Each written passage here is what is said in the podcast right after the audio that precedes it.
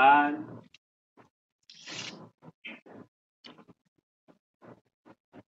二跟一呢？你就把它数完嘛。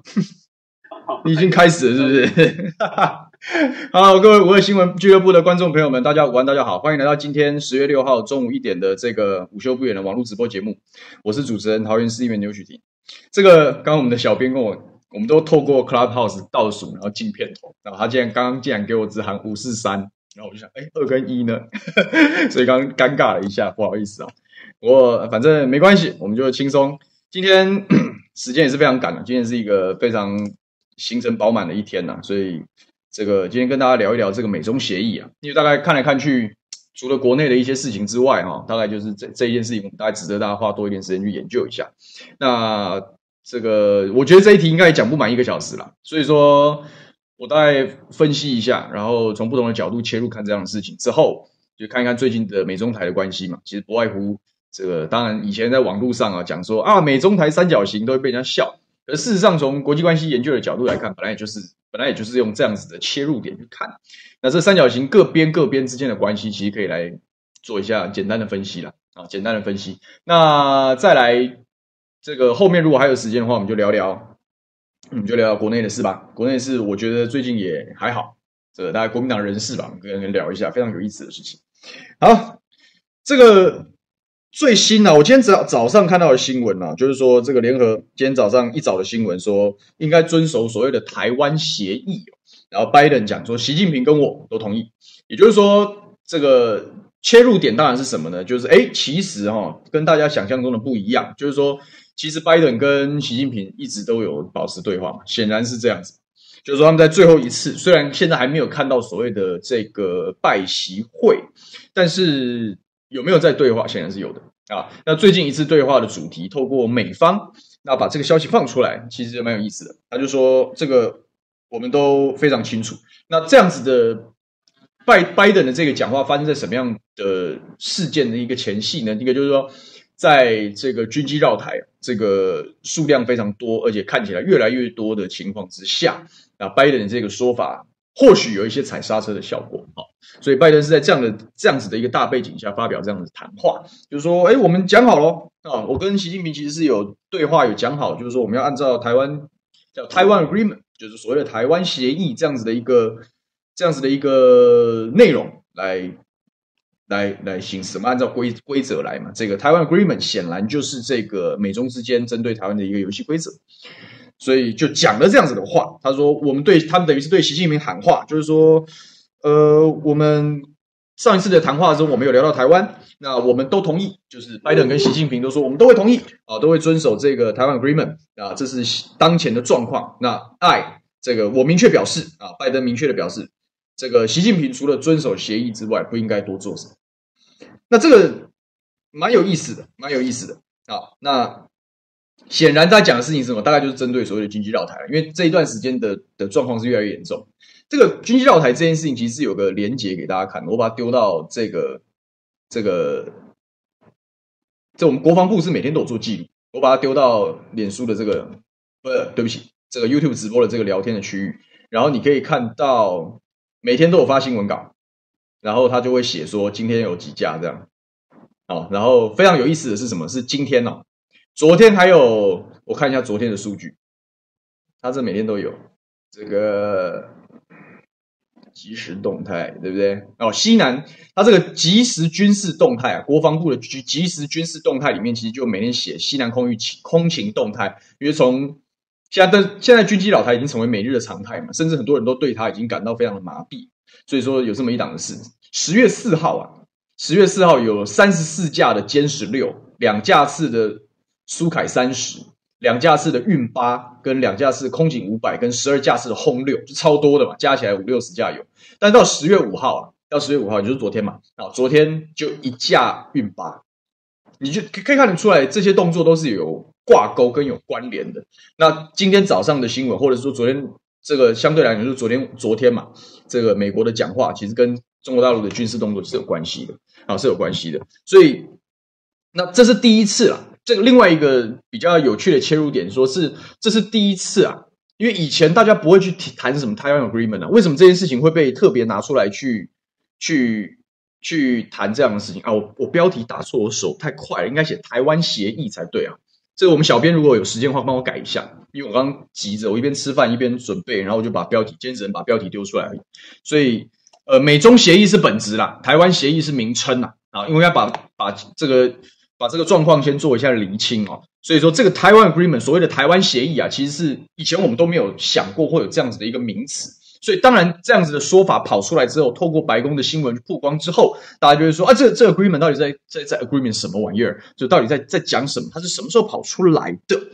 那白宫在回应这样的事情，他就说，呃，台湾 agreement 的内容啊，请你去参照这个这个上周的白宫记者会。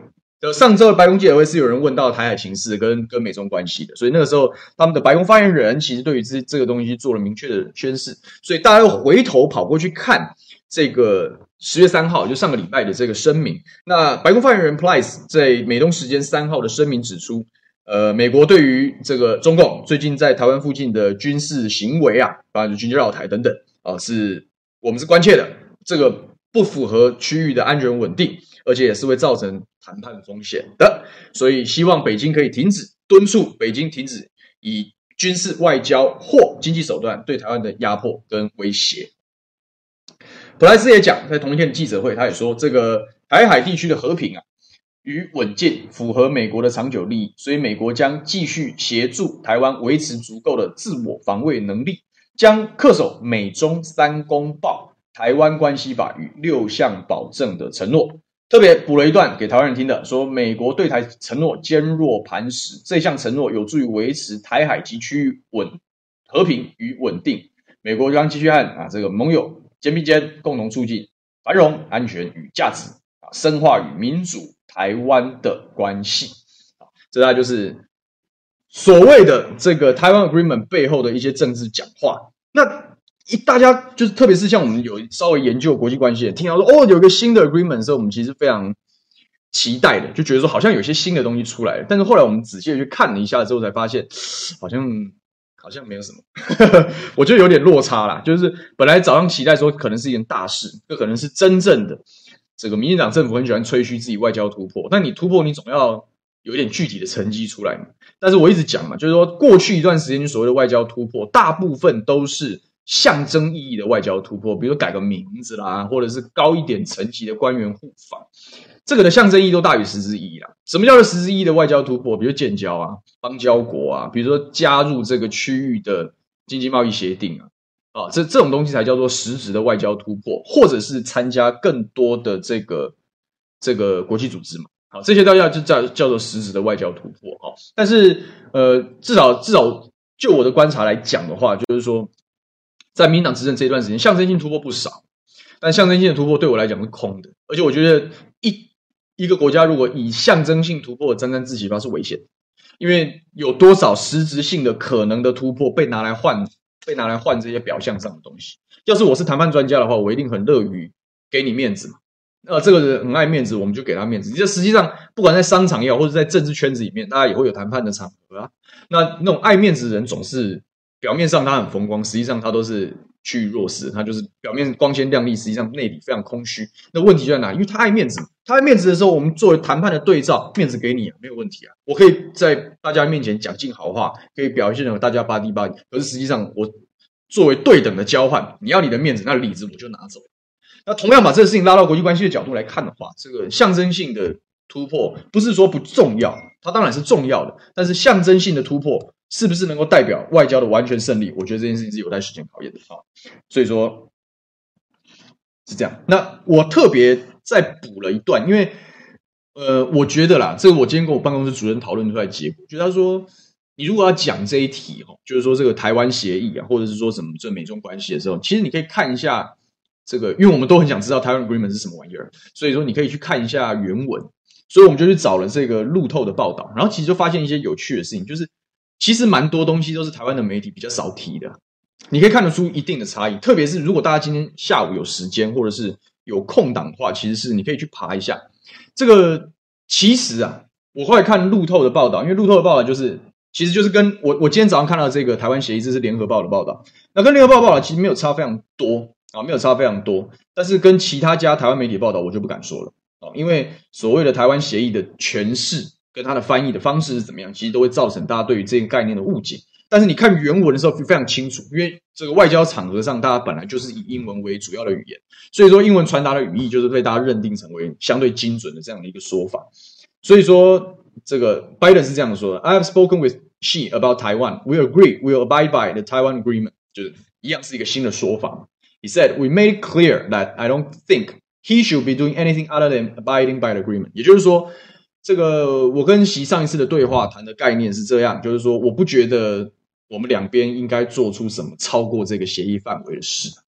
啊，那这个。appear to be referring to 了，因为他所谓的台湾 agreement，所有人都不知道，这不这个看起来没有一个具体的条文，这可能是两家的默契啊。就我讲两家是中美两大家的一个默契。那大家的解释，这个外媒的解释同样是这样说的，就是 Biden appear to be referring to，就是指指什么？是 Washington's long-standing One China policy，就是华府一向奉为圭臬的一中政策，所以。这个一中政策的意思是什么？官方上他是承认这个北京，就承认中共是中国的合法政府，但是把台湾做一个特例，所以有所谓的台湾关系法啊。那这个虽然在官方上是没有办法承认这个中华民国政府，当然不这样子。他有时候因为反正也没有，你如果谈到中华民国，你就有你到底承认哪一个才是中国合法政府的关键，所以他有时候就说。反正他也不会被我们认可是一个国家了，所以我们就直接用台湾来讲就好了。那当然是民进党就很高兴了，哦，我们不是中华民国是台湾，那就是这个东西都是有国际上的介入跟历史的脉络可循的嘛。但不管怎么样，美国口中的台湾并不是台湾共和国，而是说这个嗯，你也不太确定它到底是什么定位的地方，目前用地理的名词台湾来代称之啊，所以他就会要讲台湾，所以叫做所谓的台湾关系法。啊那实际上，台湾关系法的精神是什么？就是留一部分的空间。因为事实上，在这个中美三公报，也就是美国跟中国大陆正式的这个公文书里面，它并没有使用这个完全的承认。在国际关系上，在这些文件上面，recognize 才是完全的承认，就是国家之间彼此承认存在，是这个国家主权被认定、被大家公认的一个重要的条件之一啊。所以说，他们就用 recognize。但是美国是用 acknowledgement，就是说我我我认知这件事情，所以我个人把它诠释跟解释成就叫百分之八十的承认，因为他不能把这话踩死啊，因为他把这话踩死的时候，他等于这个他等于没有办法，从美国的国家利益角度，他必须在各地制造争议，他才能够维系他世界霸权的这样子的角色。所以说，本来当初美国在包含这个蒋政权撤退到台湾，然后我延续了后续的发展，加上前面有所谓的冷战格局的时候，他必须要。维系在东亚的影响力，所以说台湾本来就是一个很重要的战略要地，所以他不能完全放弃这件事情。当他完全承认中华人民共和国是唯一合法政府的时候，百分之百的承认的时候，那延续下来就是，那台湾本来就是中国的一部分，所以照理来讲，你这边你等于就是你等于就是把台湾直接让给中国大陆的意思嘛。所以他留了，在我我我的外交上讲，这叫存丢嘛，就是我在台在台湾这件事情上，大家必须要保持模糊。那他必须要透过这样的事情去延续自己在东亚的影响力，这是美国一直以来的国际战略。所以，那这个大家当然都是谈着来的嘛。你要大家要知道，从冷战时期的美中关系的发展，本来是共产阵营跟民主阵营是势不两立的。但是为什么美中后来之间建立了相对友好的关系？是因为中国跟苏联的关系交恶。所以人家玩外交本来就是没有永远的敌人啊，只有永远的利益而已啊，也没有永远的朋友啊。当初跟共产阵营对不对？当初是不是中美共同防御条约？那个中是什么？中华民国嘛，中华民国才是民主中国嘛，中华民国才是真正符合这个这个这个民主阵营期待的这个中国政府，对不对？当初冷战时期是不是这样？所以是不是我们邦交国非常多？是不是人家协防还有元还有美元，对不对？还有各各式各样的合作，正式的合作，我们是有联合国的常任理事国的席位。但从什么时候开始改变？当中华人民共和国政府跟苏联交恶的时候，毛泽东跟赫鲁雪夫翻脸的时候。这些美国的搞外交人快得很啊！我与其一天到晚在期待一个呃委身于一个小岛上的自由中国，可以哪一天能够这个光复祖国大陆，我何不顺应国际局势的现实啊？我美国要当初要搞这一手的原因，是因为我害怕苏联嘛。我跟苏联是冷战之间的两大两大世界的超级强权正在对峙，甚甚至还用用这个核子武器相相逼的。可是现在，哎，这个共产阵营这个。庞大的铁幕好像出现裂痕哦，这个中国大陆好像跟他关系不太好哦。敌人的敌人就是朋友啊，这样懂对，这样这样脉络是这样发展下来的。所以在这一所谓的一九七零年代、一九六零年代末期到一九七零年代开始，偷偷摸摸的季辛吉啊这些人就就就慢慢慢慢的开始建立民间关系啊，所以乒乓外交从软的一路谈到硬的，谈着谈着就发现，嗯，时机差不多成熟了，反正苏联越来越弱，我要把它掐死啊！所以我当然必须把这个中国大陆建立一定的合作关系啊。那建立合作关系的时候，结果是什么？那个才是真正断交潮的来源。中国大陆一定讲说，你也觉得那你不能再搞什么自由中国，这概念是没有不不接受的啊。我你你现在承认我，你就完全承认啊。那美国一方面说我要跟你保持一定的友善关系，那二方面我也不能完全把主动权，东亚的主动权通通让给你。万一以后大家翻脸怎么办？这个才是真实的国际关系啊！哪里是什么民族大义呢？哪里是什么哦？应该什么历史渊源？那个通通都是外交的工具而已啊！实际上就是就是大国的权力斗争跟角力，这个才是外交的真实嘛。所以说，美国当跟跟中国大陆好的时候，我当然就把台湾卖掉啊，卖掉就说没有，我们现在开始啊，我慢慢慢慢开始出现所谓的。所谓的“一法三公报”，嘛台湾关系法跟三公报，台湾关系法就是处理跟这个中华民国政府就讲说，对不起啦，这个时势所趋啊，我不能违逆世界的潮流啊。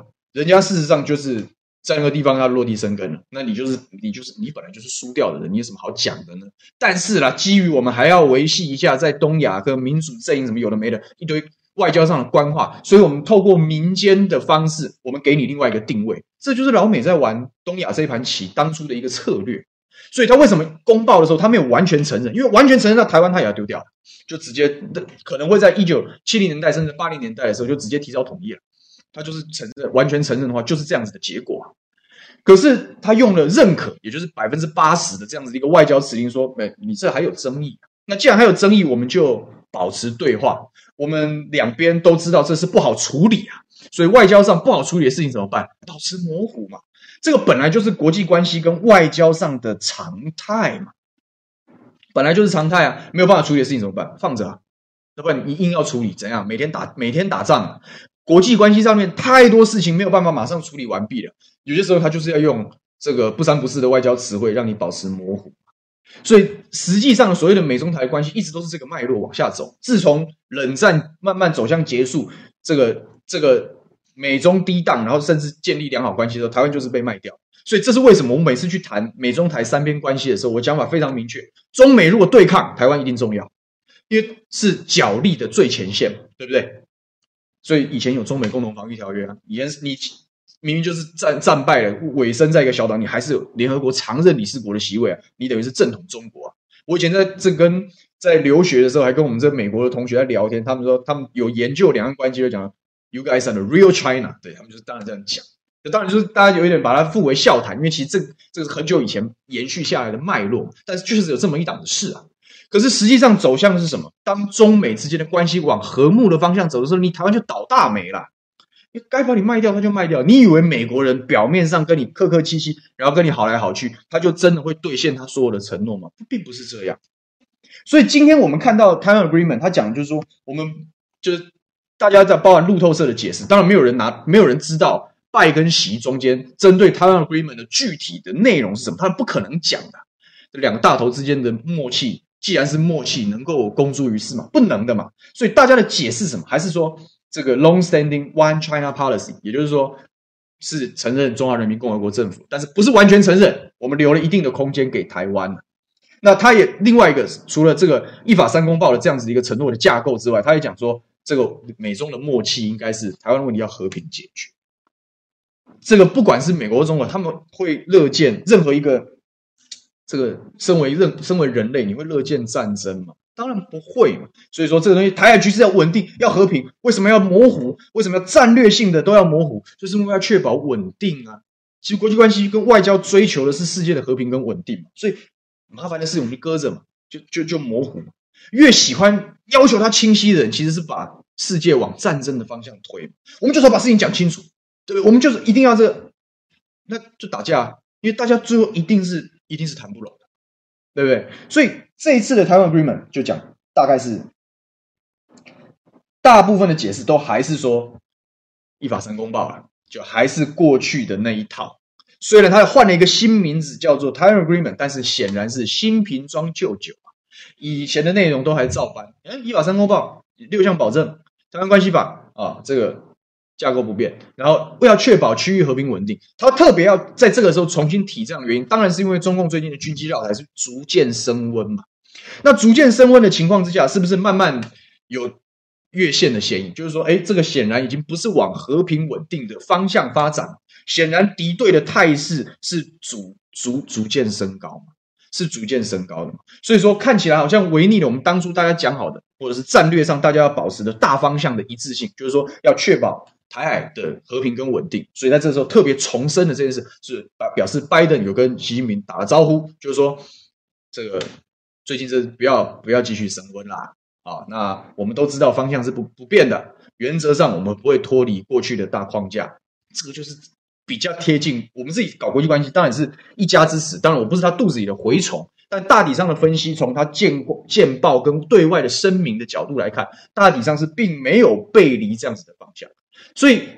但这跟过去我们大家认知的的的概念的落差在哪里？也就是说，跟台湾的媒体，你在台湾内部国内的媒体看到的差别在哪里？就是说，其实这一些的说法，在在国际的场域上，大家去看待美中台关系的时候，一定都是看大体上大家的认知会是一致的。这个认知叫什么？原则上战略性模糊的大方向没有被打破，原则上这个一法三公报这样子的一个架构。是继续往前走的，战略性的模糊，确保和平稳定的大方向是没有变的。其实国际关系的各家看这样子的讯息的时候的解读会是这样，但在台湾国内的解读就不一样。为什么？因为就政治意识形态作祟。因为台湾内部总会有一些人希望中美的对抗持续加剧，台湾内部总会有人讲，你看美国看就是帮我们呐、啊，组组联盟啊，要跟中国大陆要冲突啦，大国之间终须一战啊。他们讲这样的话，会让他们在国内的选举市场或者是舆论市场里面找到他们的声量，跟找到他们的选票，所以会有一撮人总是在讲这样的事情。就跟美国国内啊，你如果看这几天的新闻，你也看到美国的众议众议什么新闻就写，台湾的新闻就写，美国的众议员联名公开啊，要求美国跟台湾建交啊。结果我点进去一看，内容四个众议员，那这四个美国几百个众议员。这四个众议员当然是共和党里面相对鹰派的嘛，就希望中美对抗的这样子比较极端的声音。然后你也可以把它写成好像多少众议员在串联一样，这就这个就是落差嘛。我们看国际媒体，其实明确方向没变，因为大国之间就不会随便。你你你，我们在宣传的过程中，你会看到一大堆花花草草，然后一大堆哇，好像很严重或怎么样，但那是两边对内宣传的策略。我们要把我们要把事情拉出来看，真实上大家在解读这样事情的本质上。方向并没有改变，这就是看所谓的台湾协议啊，这这个我的看法没变啊，新瓶装旧酒还是一样。但是既然还是一样的时候，释出的讯号是什么？释出的讯号就是跟老公讲，不会不不会再不会再往前了。你也知道，你既然知道，我也不会再往前了，军机不用飞没有关系了，大家知道就好。其实就是这样的信号而已。其实就是这样的信号而已。那中国大陆知不知道这样子？他确定了某些层面的，因为前一段时间确实中美的对抗态势是慢慢、慢慢、慢慢在往上升的。那既然慢慢往上升，台湾我我讲嘛，如果中美对抗态势越来越明显，台湾就会变成前线，就会变成高战争风险的地方。但是这个升温彼此也是试探呢，也会谈判嘛。这也是我一路以来主张。你真的以为中美都没有在对话吗？我才不相信这件事。所以不要被国内特定的媒体，或者是特别喜欢倡导民族主义的这样狂热的媒体误导，因为那些人就是不希望你思考，不希望你判断，这样他们才有更多的空间可以操作。所以不是被那些东西看，而且拉出来看，就事实上大方向没变。那大方向没变，小的地方有一些摩擦跟冲突，那是个事实。既然小的地方有摩擦跟冲突，必然就会有彼此试探。所以这军机绕台是不是一种彼此试探？我认为是彼此的试探。他当然除了表达对蔡英文政府的绝对不友善之外，他也不只是这样。因为前几天朱朱杰讲说啊，不是针对台湾，是针对美军的格局，不要这么讲。我觉得也不能讲的这么简单。虽然我很喜欢朱朱杰，但是我觉得不能这么简单。但是我个人的分析是，这个动作本身就是美中谈判的试探的一环。所以对你不能讲他完不是完全不。对对，台湾的国内的政治没有影响，或者是对蔡蔡英文政府没有明确的，这是也是有啊。我一方面可以对现在民进党政府表达，我绝对不想跟你谈判，我也不想跟你客气的这样子一种态度的展现。二方面才是比较真实的意图，是我在测试中美之间，就在这个敏感的题目上，大家跳探狗一样，这你进我退，我退你进，本来就是很多事情可以谈。那谈到最后的结果是什么？美方已经显然在这一次的 Taiwan Agreement 的这个新闻里面，就美方做了明确的表态，就方向不变，还是这个，所以你也不用太紧张。那既然是这个，我们前面都讲一法三公报，因为这个百分之八十的承认这种说法是我们我个人的解读。那你像中国大陆朋友绝对讲，那就是承认，哪有分什么百分之八十跟百分之一百，就保留了各自解读的一定一定的空间嘛。但这个大原则是不能被打破的。如果只要这个大原则不被打破，中国大陆就可以在国际各地继续去主张，就是所谓的应该大家都要奉行啊，连美国这样子的世界秩序的领航者，他都要奉行 One China Policy 啊，所以全世界都要奉行 One China Policy。这对于一个中国政策，这对于中国大陆也本来就是他们在唱的调子，所以只要这个东西没有被动摇，中国是可以接受的。那美方讲，我第一个，我明确的宣誓，我不会动摇这样子的说法。那第二个说，可是我们后面有一段针针对台海，我们要和平解决的默契哦。那是不是大家可以稍微客气一点，不用这么那个？所以你才会看到，相应来中国大陆释出的善意是什么？十月五号的军机数量大幅减少。给现在后面才进来的朋友，你可以看国防部的这个网站，每天都有共机进入我们西南空域的这个数量警报。十月四号还有三十几架的战斗机，然后呃这个。二十几架的轰炸机，还有这个，反正就是什么运啊、歼啊、苏凯啊，各式各样，还六十几架，快七十架。到了十月五号剩一架，这是这是动作。那当然，这只是这个跟这个有没有绝对的关系？多看几天就知道，多看几天就知道。但我的判断是，这个是一个这个中美两大强权在台海问题上相对低档的一个讯号。我认为会稍微放缓，然后稍微稍微稍微大家冷静一下。好，这。第一段，哎，我们的小编还不改一下吗？改成台湾协议啦。不过，其实这个台湾协议也是一个美中协议啦。就是说，台湾协议是它的名字了，就是拜登最新讲出来这个是它的名词。但是，这个台湾 Agreement 的背后的谈判主体是谁？是中美两方。所以，你要讲它是一个美中协议，我觉得也没什么关系啊。但是，我觉得要把要要把那个讲清楚，所以我们还是希望我们小编帮我们改一下啊。来看看大家说些什么。喝口水。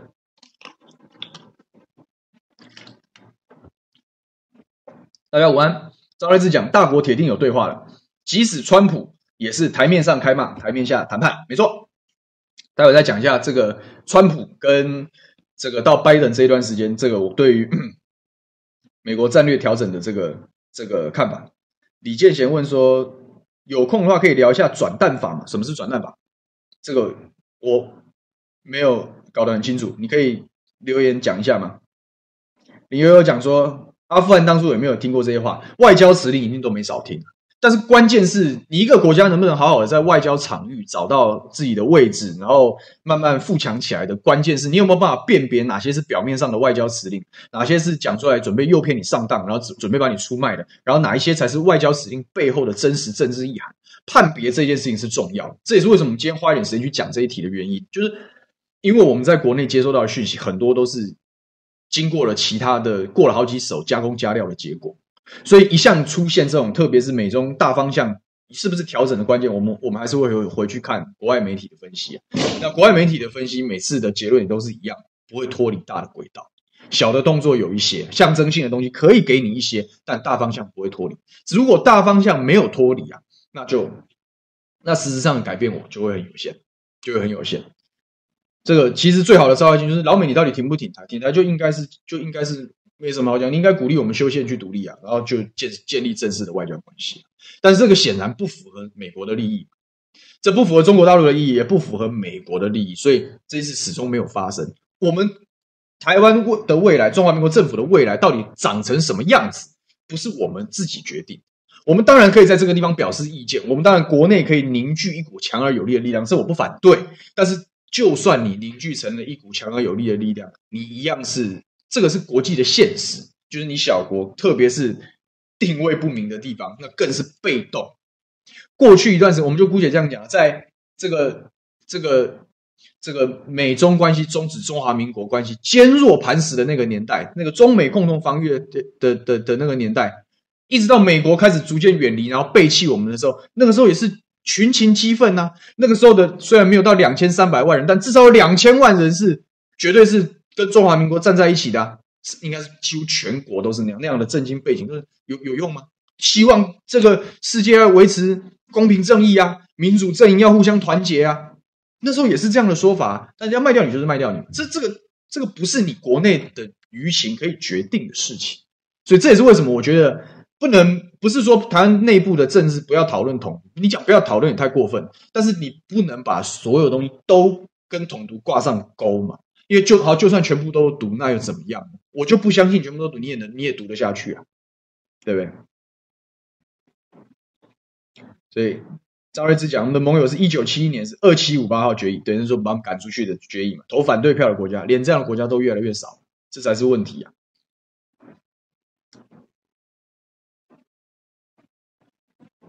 这个，但我讲说，不管对象是谁，如果听到美国讲 rock solid，就是坚若磐石，他就他就觉得。毛毛的，觉得很可怕，真的。那这个应该是我们对岸的网友吗？也不一定啊，就是说应该不是，对不起。他就说这个台湾关系法是美国的国内法，不是中美双方的协议。我没有讲台湾关系法是中美双方的协议啊，中美双方的协议是中美三公报，三报一法是中美三公报加台湾关系法，中美三中美之间的协议是那三份公报。那那一条法律是台湾关系法，也就是美国个别跟台湾政府跟中华民国政府之间的关系，它的性质对，像你讲的，它是国内法的性质，它就是要创造一定的空间嘛。我就讲嘛，这国际关系在操作外交的时候，它不会所有事情都符合一致的逻辑，没有嘛。外交要不要乔事？当然要乔啊。外交要不要创造空间？要不要战略模糊？当然要啊。所以这本身就是战略模糊嘛。这个为什么讲三报一法？三报一法就是三报里面的关键就是 acknowledge 嘛，不是 recognize 嘛。这二十趴的空间，就是因为我我只是 acknowledge，我并不是 recognize 啊，我没有完全的认可啊，所以那台湾这一块到底算什么呢？还没确定，还没确定的时候，那我要不要专门的一套法律去去应付，比如说未来的民间关系的？要呢，这就是台湾关系法生成大背景，所以这本来就是战略性创造出来的结果，就台湾最台湾的喜欢之前喜欢讲什么两国论，对不对？什么一边一国不是的，台湾的两国论就是美国跟中国。我们的未来是掐在这两国的手上，这才是真正的状态。这也是为什么我们每次谈到外交政策，我们都讲单压一边很危险，因为这这这事情是两边共同处理的问题啊。你单压一边的时候，你觉得结果会是什么？结果只有第一种可能是我单压一边的时候，另外一边非常不愉快，然后对你采取诸多惩戒性措施。这这种，然后甚至有可能因为两大国的冲突，然后你变成战争的前线，这是一种可能。第二个是你以为这两家不不不牌桌子上面，这个桌子上好像打牌打的这个六亲不认，你以为牌桌下面没有在勾脚勾来勾去啊？当然勾来勾去嘛。那勾来勾去的时候说，哎呦，那这样子不行呢，你这这样这样这样乱搞，两边一起搞你，这这很正常的事情。所以单压一边无论如何都危险。你在中间，你就把你脚，你应该狡猾一点，应该灵活一点。你要在两边维持差不多差不多的距离，这样你才有办法让两边都觉得你还有点你还有点价值，你就这样子。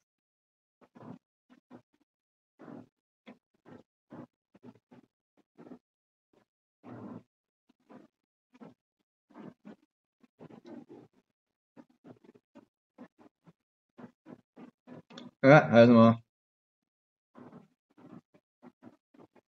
张美玲说喜欢听国际新闻，了解时，谢谢。不过我今天准备的比较就冲比较充足了，所以有的时候我速度比较快的时候是没有那么精准，有些用词没有那么精准，但是大方向我们就听大方向就好，就大家去了解这个事。林波不讲贸易战还在，还是会继续打的。美国的民意是分裂的，那这个中美之间的谈判很多东西还是经济方面，那这个两边的压力都蛮大的，没错。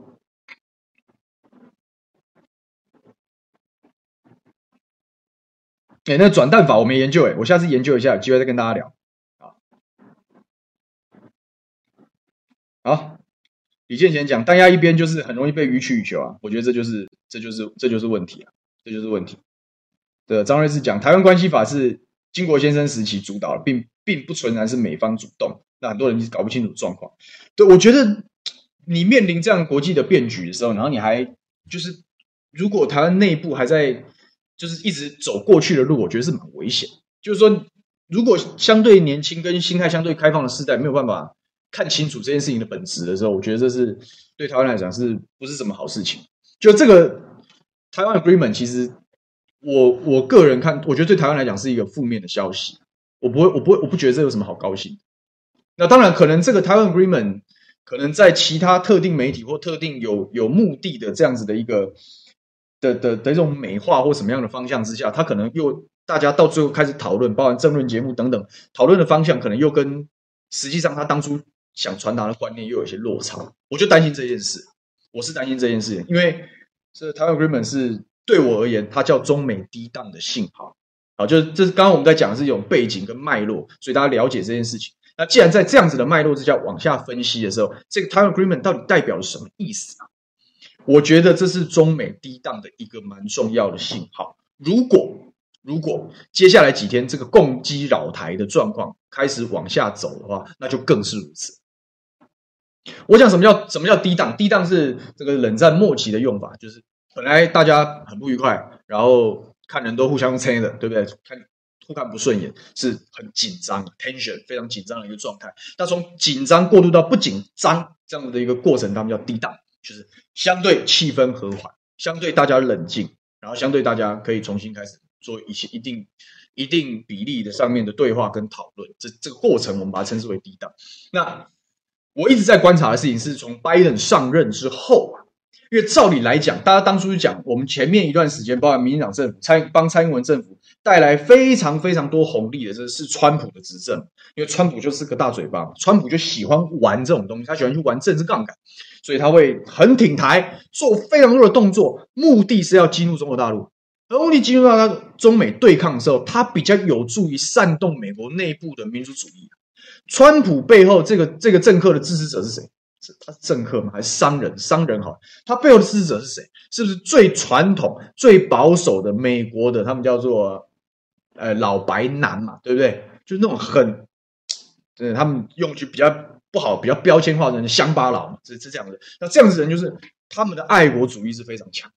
他们的民族认同是非常强，所以他们都在这样的时代氛围感受到说：“哎呀，这个中国大陆崛起，对我们没什么好处啊！而且我们霸权，我们本来引以为傲，美国是 the greatest country in the world，这个本来是世界最棒的国家，怎么现在看起来好像不是这样？我们问题这么多，然后人家越来越厉害，所以我觉得失落了。那失落的时候，把这样子的一个情感投射在不满，投射在谁？投射在执政的民主党政府，就是他们烂。”他们已经不再重视美国优先，他们每天高唱什么全球化、什么和平合作这样的、这样子的、这样子的这个满口跑马嘛，这种口号嘛，我们不喜欢呐、啊，因为这个我们又不懂这个东西，我们不我们不相信这个东西，而且事实上，在这样子一个浪潮上，他们常常是在这样的浪潮跟合作跟产业链的重组时，他们常常是被淘汰的这一群人，所以当然不爽啊。人之间本来不爽就是斗啊，那斗的时候怎么？那他们就把期望寄予着寄予崛起的这个民粹政治领袖，叫做川普。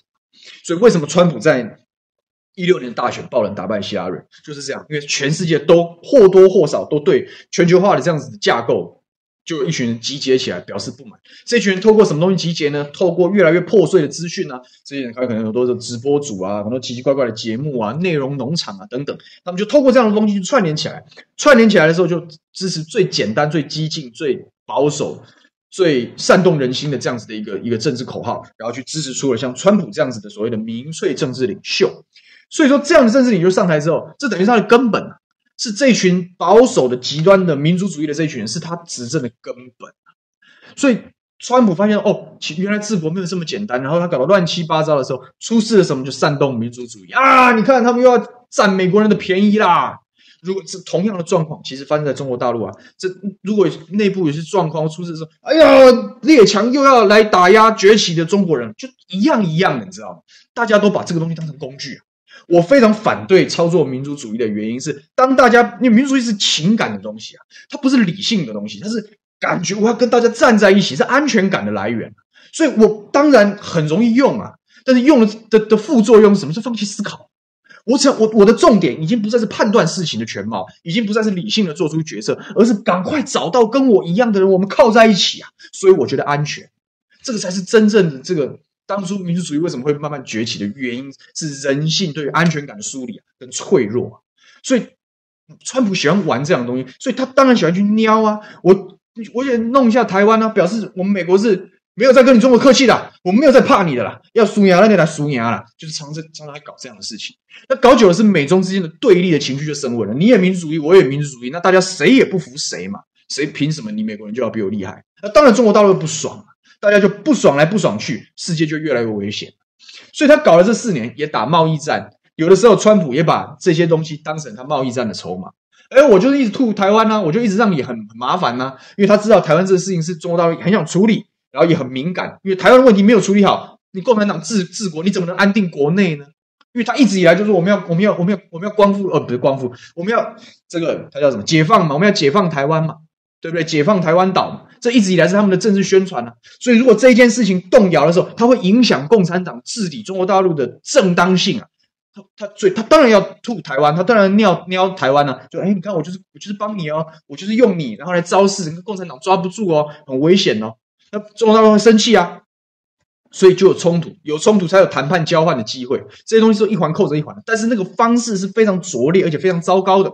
也就是说，我用大量的情绪性的东西，我用大量的这种非理性的东西，然后一堆象征性的东西，然后两边变得很难下很难下台。所以对我来讲，后来好险嘛，是因为拜登在二零二零的总统大选，他成功这个再打败了川普。也就是说，川普的得票从二零一六年，然后到二零二零，其实川普的得票是上涨，很可怕，你知道吗？他二零二零的得票比二零一六年还高。那为什么他输掉选举？只是因为不爽他的人更多啊，只是因为这样而已啊。所以其实二零二零的美国大选的结果是。川普的得票上升，只是反对他更多。他是川普一个人的武林、啊，就像有点类似台湾二零二零是这个这个支持韩国瑜还是黑韩的对决一样。其实根本没有什么蔡英文的角色，就是一个民粹型、相对民粹型政治领袖的一个情绪动员，正向跟负向的动员。美国也是一样啊。但是民主党人难道不觉得拜登好像有点太老了吗？难道不觉得拜登有一点点、有点不是那么适合吗？但没办法，他是唯一那个可以。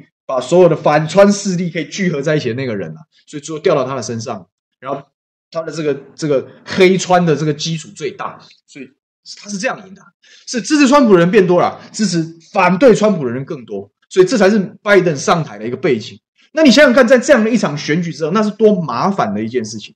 你不要忘记哦，拜登虽然政党轮替了，可是支持川普的人是上升的，所以你拜登。掌握美国的政权之后，你可以随便更动川普的政策吗？我们就是用客观理性的角度来分析这个事情，不，你想动也不能马上动。各位，这个才是拜登这段时间。你为什么看他在阿富汗这是左支右絀？我们我自己三十一岁，从从小生长在一个就美帝称霸的一个时代，所以我从来没看过美国这么左支右絀。但他左支右絀的关键在哪里？在。第一个，前面四年，川普已经搞了非常多的烂摊子啊，让这个我们相对来讲受过比较完整政治训练，然后比较按照希望按照大部分可以接受的政治游戏规则来解决事情，很困难啊，因为他们川普这样的民粹政治领袖是没有在跟你管游戏规则的，随便的，他爱怎样就怎样，随心所欲，很难预测的这样子的一个角色，所以这样子的人留下来的政治遗产，是负面的，是负债啊。到处都是负债啊，奇奇怪怪的政策，然后你要收，好像也不能随便收哦，因为川普的得票比上次多呢。你这样一收，是不是马上国内的政局又会重新动荡？美国的美国的这个共和党，你以为共和党虽然川普落选，你以为他们会对拜登客气到哪里去？他们该灵魂拷问就灵魂拷问了，千绝对不会留手的，绝对不会留手的，所以。压力是非常大的，所以就算拜登已经是史上第一高票，刚刚我们有网友提，但我讲这个史上第一高票的背后是来自于反对川普的全面动员，所以他才会史上最高票。美国的投票率从来没有这么高过，你就知道这个社会在经历了二零二零这一场大选之后，那是多么的对立跟多么的分歧啊！这个是拜登上台之后的烫手山芋啊！我要收烂摊子，他是来收烂摊子的。那想想看，我们拉回来，我们今天讨论的主题就是美中之间的对谈跟什么？川普有没有留足够多的烂摊子给拜登收？有吗？我们当初预期的是，民主党当政的时候，原则上因为国际建制，因为比较相信全世界有一定的国际关系的游戏规则，所以大体上不会脱轨，就是说大家还是会竞争，还是会谈判，这个这个世界局势的方向还是会改变，但至少它不会是飞来飞去、跳来跳去。它至少有迹可循，可以预测，这是当初大家期待民主党或者是预期所谓的建制精英重新领导美国时候会发生的局面。可是大家没有想仔细的是，川普前面留下了太多的、太多的呃很难很难收拾的东西。你如果随便收拾啊，因为川普的后遗症在于，除了美国国内的民主主义高涨之外，中国大陆的民主主义也高涨。你想想看，过去当然小粉红是无时无刻都存在。但是他的嘴脸、他的说法、他的那个的强度，其实大家可以感受到这几年是特别特别的明显。为什么？你人家你这样对我，当然就是用这样的方式反制啊，要不然他怎么稳定国内的状态？我如果人家都是这样子对我，对不对？然后我没有一个有利的方式来反制的时候，他他当然他就他的这个习政权的正当性跟稳定性就会受到动摇。这这这才是大家看中国大陆的本质啊！共产党领导求稳定第一优先啊，他共产党要永远执政啊，这个是明摆了的事情，没有什么对错之分，他就是这样。他为了维系自己政权的稳定性跟正当性，当然会把民族主义当成工具。所以，当你川普在那边玩民族主义的时候，这边中国大陆也玩民族主义啊。玩起来，民族主义很讨厌的地方是，当你玩起来是你收不回来的，你很难退的，因为这东西只会越来越纯，越来越纯呢、大家只会说，我们要越来越多人站在我们这边呢、然后排外越来越排外啊，然后大家越来越在乎面子啊，这些都是民族主义的副作用啊。所以，川普留下一堆这样的烂摊子，背后的力量支撑这些扭曲的政策的关键力量，很多都是美国国内的民族主义啊。比如说贸易贸易的东西啊，强迫你要采购农产品啊，强迫这些这个军事组织，比如说北约的人要付保护费啊，这都是建立在美国民族主义的这样子的一个一个浪头上面的一些政策。那你拜登上台之后，虽然大家都知道民主党没有那么在乎民族主义，相对来讲比较重视全球的合作，可是你能随便翻掉这些东西吗？你立马翻掉的时候，这一群才以些微的差距输掉的成长的民族主义的浪潮，就马上对你展开攻击，会造成美国国内的政局动荡。所以他想处理，但他不能马上处理，尤其是中美关系。我如果今天拜登一上台，我马上就跟中国大陆低档，马上就开始谈，然后大家嘻嘻哈哈聊得非常愉快。你告诉我这些川粉作何感想？这个是很危险，对于拜登这个政权的判断来讲是非常危险。危险是在什么呢？那中国大陆一定更高兴啊！他的民族主义地方，你看我们赢了，最后是我们赢了。那美国的民族主义又是什么？你为什么你为什么当软脚虾呢？你怎么可以当软脚虾呢？这这样你懂意思吗？对，对于美国总体的发展来讲，这不是好事啊！所以他会不会做这样的决策？他不会做这样的决策。这是一个理性分析出来的结果，就是说已经升温升那么高，要降温呐、啊！各位，那一百度的水，你要让它降回常温。对不对？你你觉得你你你觉得这个放在放在这个室温里面，你只会等两三个小时，对不对？你才要降到可以入口的这个这个温度，大不了丢两个冰块啊进去嘛，对不对？但是就中美两强已经到一个这个很对立很强的时候，你要低档，它是需要时间。所以我一直在观察的是拜登的诸多动作。所以你可以看到这一段时间，它包含什么奥克斯的这个什么核武潜舰，那么有的没的，这通他该做的还是要做。为什么？这是当初川普留下来的东西啊！你不继续往这样布局，你怎么安定国内相对焦虑的这一群美国人？你没有办法安定这事，他一样是内部考量，有有一定比例的内部考量。第二个是这个包含，你看在拜登上任之后，还是有一些对台湾象征性的外交意图。为什么？一样，他不能马上一百八十度法夹弯，做不到的。因为一百多八十度的发夹会对国内政权造成动荡。第二个，对于美中之间的谈判，美方等于率先示弱，本来就不利啊，本来就不利啊。中国大陆相对没有国内问题，因为他就是一一党专政，他就把这个事情，他把内部的潜在矛盾化解掉掉。他连缺煤缺电都可以讲是下一盘大棋啊，他有什么好不能处理的？这个是集权国家对民主国家的谈判优势啊。我没那么多后顾之忧，反正我就我就搞，你怎样？那美国压力比较大，因为我我我有选举啊。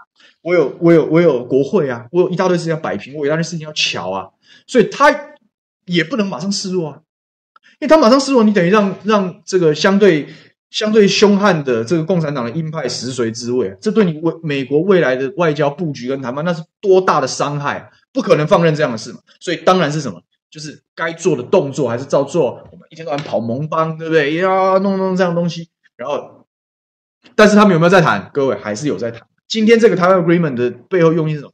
哦，看起来虽然美国好像继续在做这个围堵中国的这样子的一个联盟的操盘跟跟运作，但是美中之间其实是有在对话，而且一对话谈的是什么？就是中国大陆的核心利益，就是台湾。那这样台湾的宣示是什么？虽然我们在做这些布局是没有错了，但没什么好藏的。但是你核心的概念，我们是不会随便背离的，所以大家其实是可以有点默契。啊，在这些地方不用花那么多心力，其实就释出这样子的善意。那这样的善意这种程度跟他相对，你看他前面下了好几手的棋，包含拉澳洲等等等等，拉了好几手棋，然后你这个时候再放一点，在台湾的这个题目上，你释放一点对中国大陆的善意的时候，全世界的解释也不会觉得你全面丢毒。你像，可是相对来讲，他如果前面没有去谈那些跟澳洲也好，跟这个印度等等，没有去拉这种这样子的讲，没有没有做这样的宣示，然后他直接一上任，马上来跟习近平谈说啊，台湾的问题我们会照过去的方式处理，这就是示弱啊。这一来一往是不平衡的，所以他一定先做很多动作，然后在这个题目上我我放掉就示弱。这也是为什么我讲这件这个台湾 agreement 对台湾一点都不是好消息的原因呢、啊？你布局都不布好好的，你放第一个是什么？你放第一个就是台湾，你放掉的第一个就是台湾。美国要对中国大陆相对来讲释出一点善意，要交换，让大家可以从很紧张的状态逐步走向低档。你有一千种办法，但你什么不选，你偏偏选台湾，这是不是什么？就我讲嘛，你如果美中关系恢复和睦，然后大家谈的是第一个被卖掉的是我们，因为相对于其他国家，其他国家好歹主权承认，对不对？好歹彼此之间有正式的盟邦、正式的贸易协定，你什么都没有，你不过就是个可以吃一吃莱猪嘛，你不过就是个买买武器的小岛而已。所以在这些人比较起来，他会放掉日本吗？他会放掉南韩吗？他会放掉东南亚吗？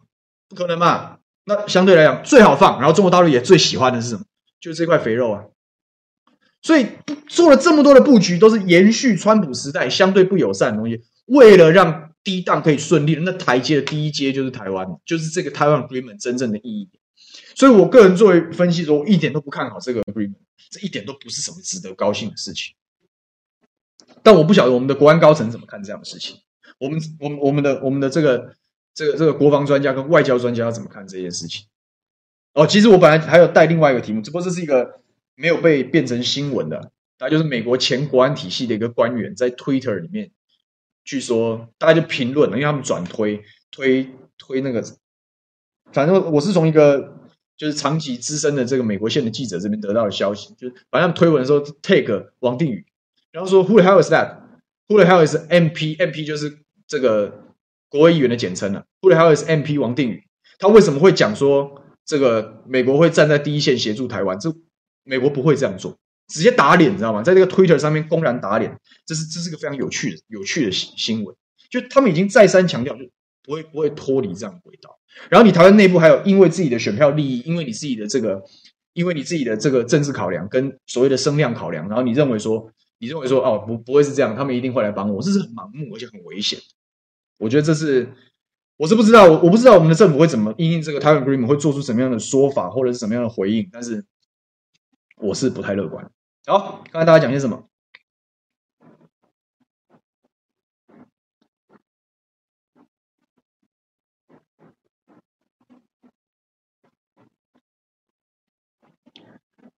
嗯，谢谢。有人说口条清晰，问一下协议的内容是啥？我刚节目前段时候，我有分析，因为内容当然不可能透露，但是我觉得这个内容在路透社的解释非常清楚，就是一法三公报的延续，就是一模一样，换汤不换药，旧瓶呃新瓶装旧酒。协议的内容表示是没变，那没变的意思，我个人的解读是，老美对这个大陆释出一部分的善意，希望两边的军事的状敌对状况不要这么明显。我觉得我我个人的解释是这样，但是你讲这样是不是代表美国的全面退让？我不认为。因为美国在其他地方的部署是升温的，所以一升一降才是平衡嘛，你才不会被在在全世界认为说你全面撤手。你如果说在这些地方，我刚刚讲，你针对这个澳洲、针对日本都没有做任何部署，然后你在台湾上面马上马上跟川普之后做一百八十度的转弯，然后撤离，这样就是说要为退回本来的这样子的一个标准的时候，等于是有点倒退的时候，那全世界的解读就会是老美要弃守太平洋。那这对美国的国美国的战略利益绝对不符啊！人家毕竟还是现任的霸权，所以说协议的内容是不变，但是把台湾这一块推出去，作为对中国大陆四出善意，然后去平衡掉之前拉这些联盟的这种冲突的升温，我认为它是低档的起手式啊！好，对，Joseph Wang 说，我们一直都在谈判桌上，是谈判桌上，不是坐在谈判桌边。常常就常常就这个，常常就是这样。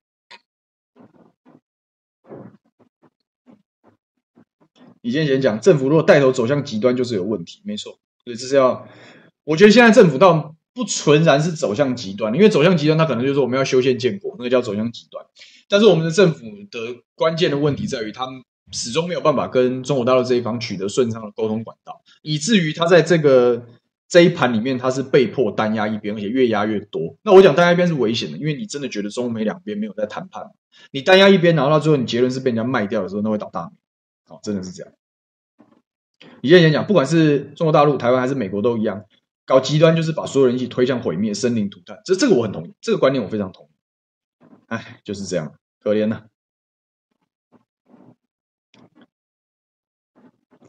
对，现在有这个，我们网友讲说，说真的，觉得拜登比川普还烂。我讲拜登，当然前期的表现会左支右绌，因为他他不能随便修正川普的政策，因为这就是我刚平常大家比较少去解释的方向，就是说。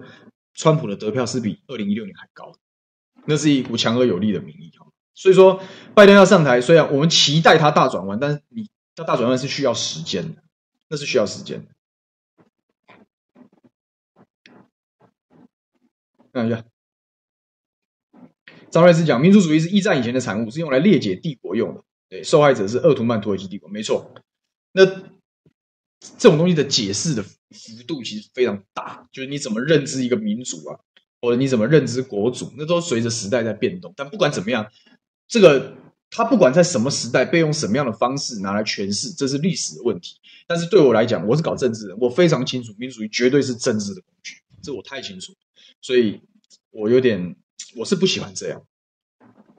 但问我待会会不会去大八卦？会，所以我今天不会讲太久啊，不会讲太久。你看，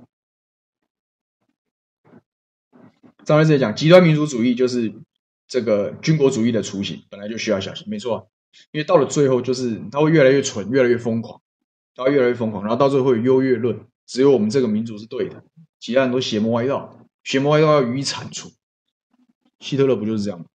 就是这样，打到最后，最后到最后都会变成这样，因为为了民族的自尊心，所以我必须要那个。你看日本二战打到最后。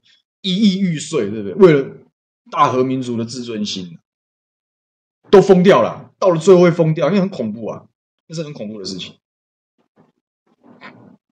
牛爸说，美国是霸权，核心的利益当然是美国自己的利益，包含经济、军事、外交、文化、科技。当年中美断交，这个老美多少还考虑台湾是因为第一岛链的军事战略地位，因此有了《台湾关系法》跟《三公报》作为基本支撑。冷战之后，全球化，中国崛起，变成世界。第二大经济实体，军事力量大幅提升之后，台湾问题让美国不得不重新面对太平洋岛链的军事平衡。在川普“美国第一”的民族主义号召下，美中全面关系紧张。民进党领导人开心了，因为认为这件事情让台湾站上了国际舞台。这就是这样。我我觉得你站上国际舞台不能因为这样的事情。我期待台湾好好走的是软实力外交，也就是说，你要让大家政治上跟军事上马上很很正式的，然后跟很。很外交官方的认可你的存在是很难的，因为这不符合全世界最大的两个 power，一个是叫中国，一个美国的利益。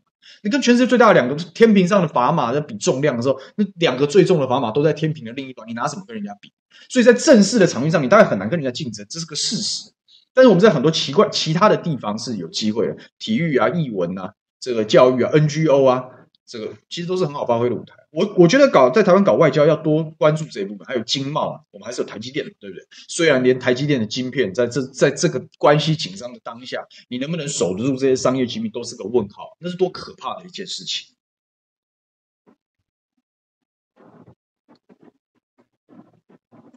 啊！